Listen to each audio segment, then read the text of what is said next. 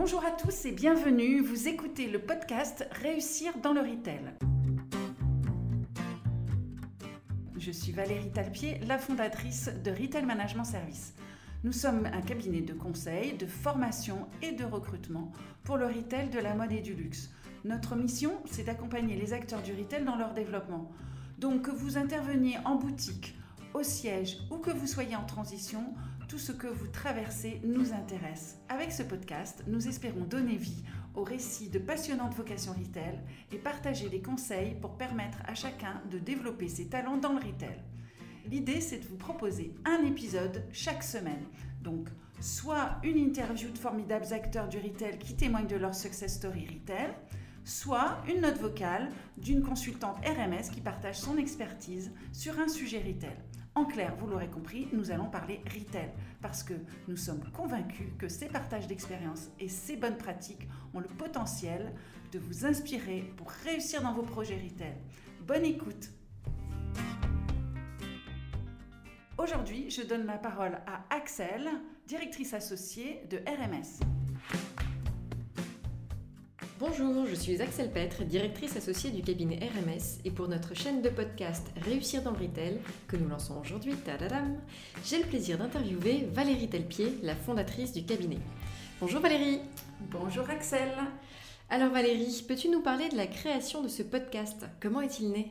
Alors, chez RMS, notre raison d'être a toujours été la valorisation des métiers du retail. Nous organisons déjà de nombreux événements dédiés aux décideurs du retail, comme les rencontres retail, qui ont pour but de prendre de la hauteur sur les pratiques retail. Là, l'idée de ce podcast est un peu différente. Elle est d'offrir à une communauté plus large, incluant cette fois-ci tous les acteurs du retail, donc le terrain, des partages d'expériences, de belles stories retail et aussi des conseils qui les inspireront pour leur réussite professionnelle. L'objectif est ainsi de soutenir les talents du retail dans cette période si complexe de transformation et ensuite, bien sûr, au-delà. Voilà l'objectif de réussir dans le retail. Et pour ce premier podcast, alors, de quoi as-tu envie de nous parler?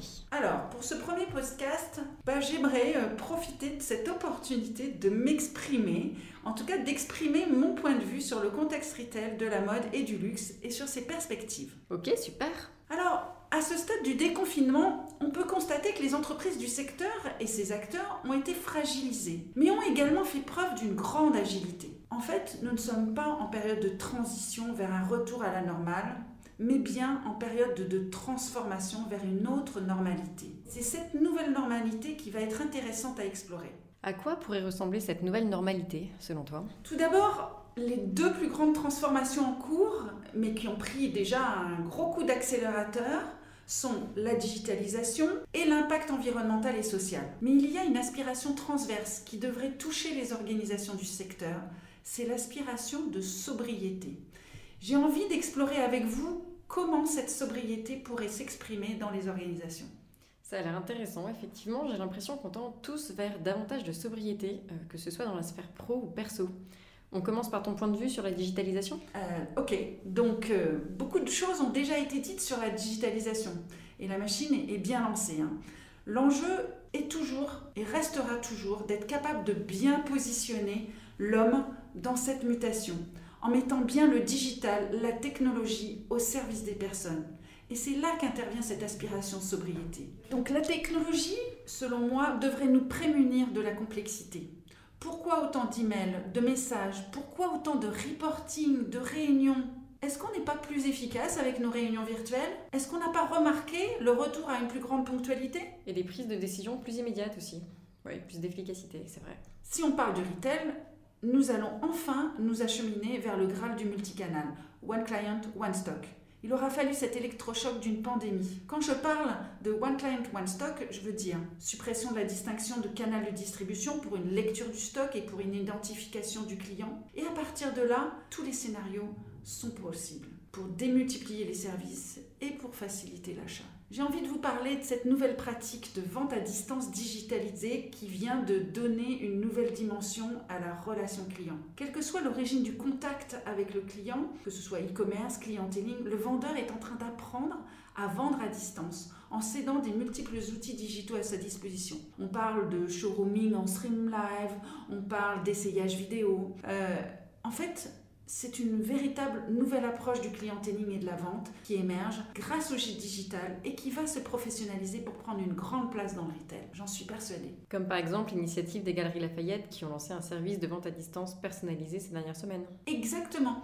Alors en termes d'expérience client, on sent qu'il y a encore des choses à peaufiner, mais l'idée est là, ils sont précurseurs. Et quid de la transformation liée aux enjeux d'impact environnemental et social alors? L'urgence sur ce sujet a été entendue par les marques. Et même celles pour qui ces valeurs n'étaient pas dans leur ADN s'y sont mises. L'engagement social et la manière dont les entreprises ont accompagné leurs équipes pendant le confinement et pour le déconfinement aussi est révélateur d'un vrai progrès dans le soutien des équipes. Concernant l'environnemental, il y a encore quelques mois, certains disaient que la chaîne de sourcing n'était pas prête. Et pourtant, nombre de marques nous montrent que c'est possible. Je prendrai juste l'exemple de Claudie Pierlot. Claudie Pierlot a accéléré sa transformation pour bientôt passer à plus de 50% de ses collections en éco-responsable. Qui a dit que ce n'était pas possible? Le confinement a permis de comprendre que l'engagement des marques était un atout. L'engagement pour la planète est incontournable pour la mode et pour le luxe. Au-delà du travail sur le produit, la place des boutiques est clé dans cet engagement. Les boutiques sont le lien d'expérience avec le client. Les équipes sont les messagers dans les deux sens de ce que porte la marque et de ce qui touche les clients. Les équipes doivent donc être partie prenante de cette transformation. Ce que tu dis, c'est que les équipes de vente doivent notamment devenir promoteurs de la transformation de leur marque auprès des clients, c'est ça? Exactement. Et c'est comme ça que cette transformation sera réussie, aussi bien d'un point de vue image que d'un point de vue financier. Je suis tellement convaincue par le lien très fort entre le sujet d'impact et le retail que nous travaillons sur l'événement Retail Impact 2021 dont je vous parlerai une autre fois. Donc, si on reprend d'un côté digitalisation et de l'autre engagement environnemental et social, deux transformations qui sont inéluctables. Alors, euh, parle-nous un peu de cette sobriété. Qu'entends-tu par là?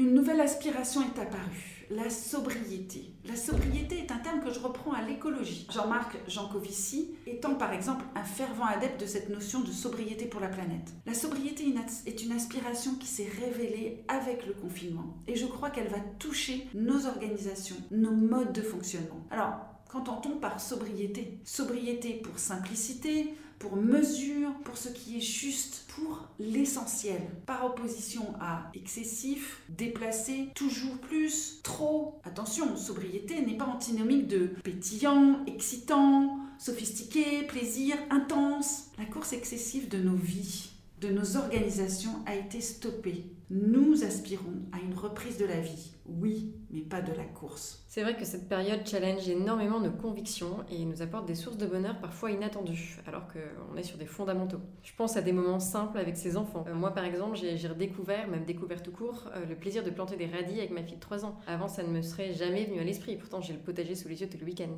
C'est assez bluffant. Mm. voilà, c'est ça, aussi la sobriété, et c'est bien fait. Je pense que beaucoup de jeunes mamans ont découvert leurs enfants autrement et ont repensé leur relation autant. D'une manière générale, je pense que la sobriété peut être un guide, un garde-fou pour une transformation durable et vertueuse.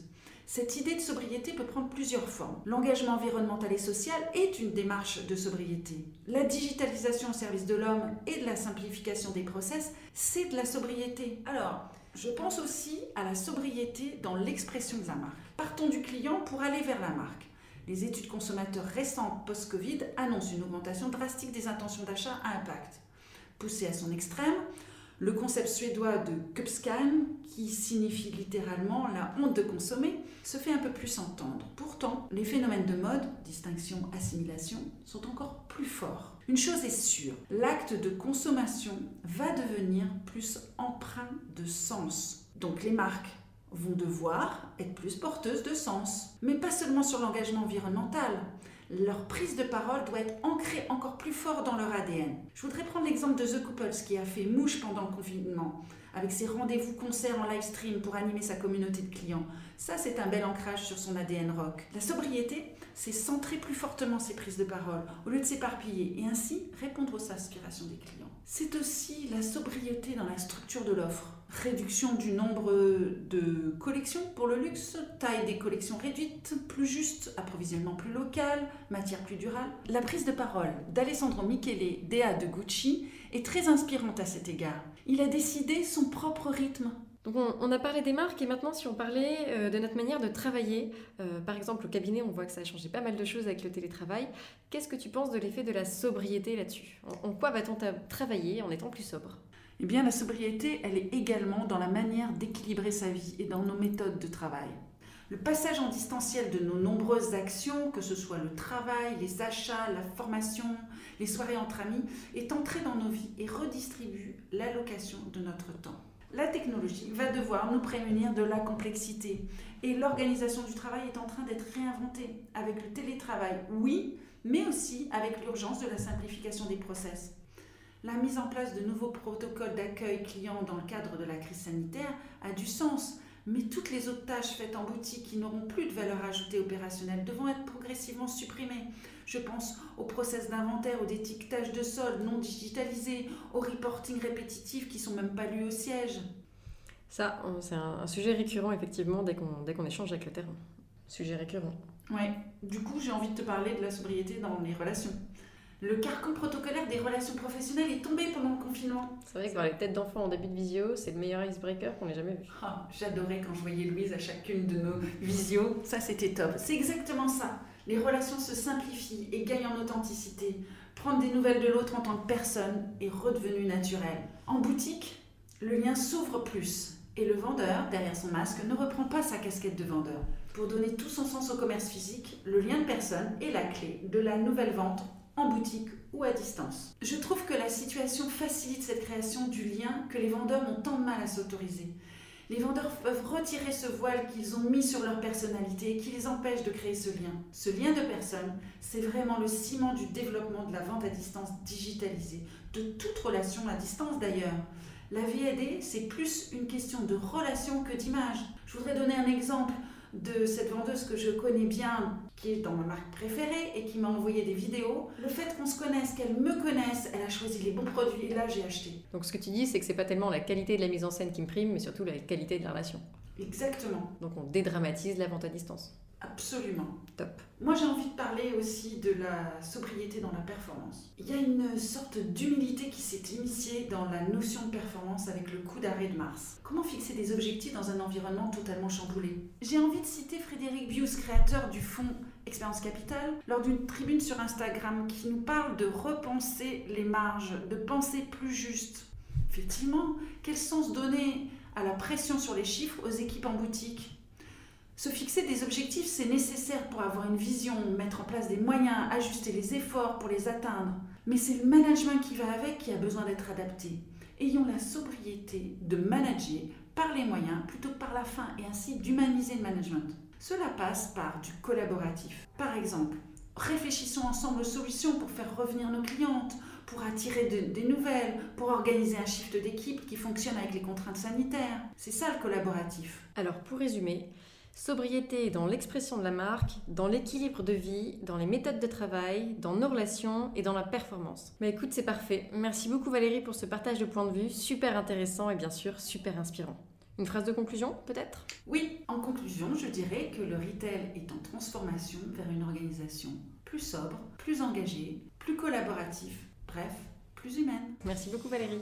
Merci Axel. Merci d'avoir écouté cet épisode de Réussir dans le Retail. Nous espérons qu'il vous a plu et qu'il vous a donné des idées. N'hésitez pas à nous laisser un commentaire. Vos ressentis nous intéressent pour améliorer notre format. Vous pouvez aussi nous proposer des sujets que vous aimeriez que l'on traite, des personnalités que vous aimeriez que l'on interviewe. Vous pouvez retrouver notre chaîne Réussir dans le Retail sur SoundCloud, Apple Podcasts et iTunes ou sur le site de RMS si vous voulez soutenir notre chaîne Réussir dans le Retail, partagez ce podcast et parlez-en autour de vous. Encore merci pour votre écoute et à la semaine prochaine.